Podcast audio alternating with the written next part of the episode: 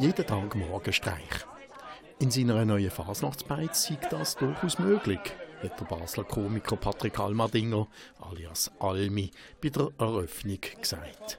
Statt hunderte von Biersorten schmücken jetzt Larven und Laternen das ehemalige Restaurant Pinguin beim Spalendor. Zusammen mit dem Heinz Zimmermann und dem Rolf Can hat der Almi der seine Fasnachtsstube eröffnet. Fasnachtsstuben ist wird jetzt eröffnet! Wow! Aberdeen! Rund 300 geladene Gäste sind am 1. und 2. November bei der grossen Eröffnung schauen, was man dort in Zukunft so angeboten bekommt.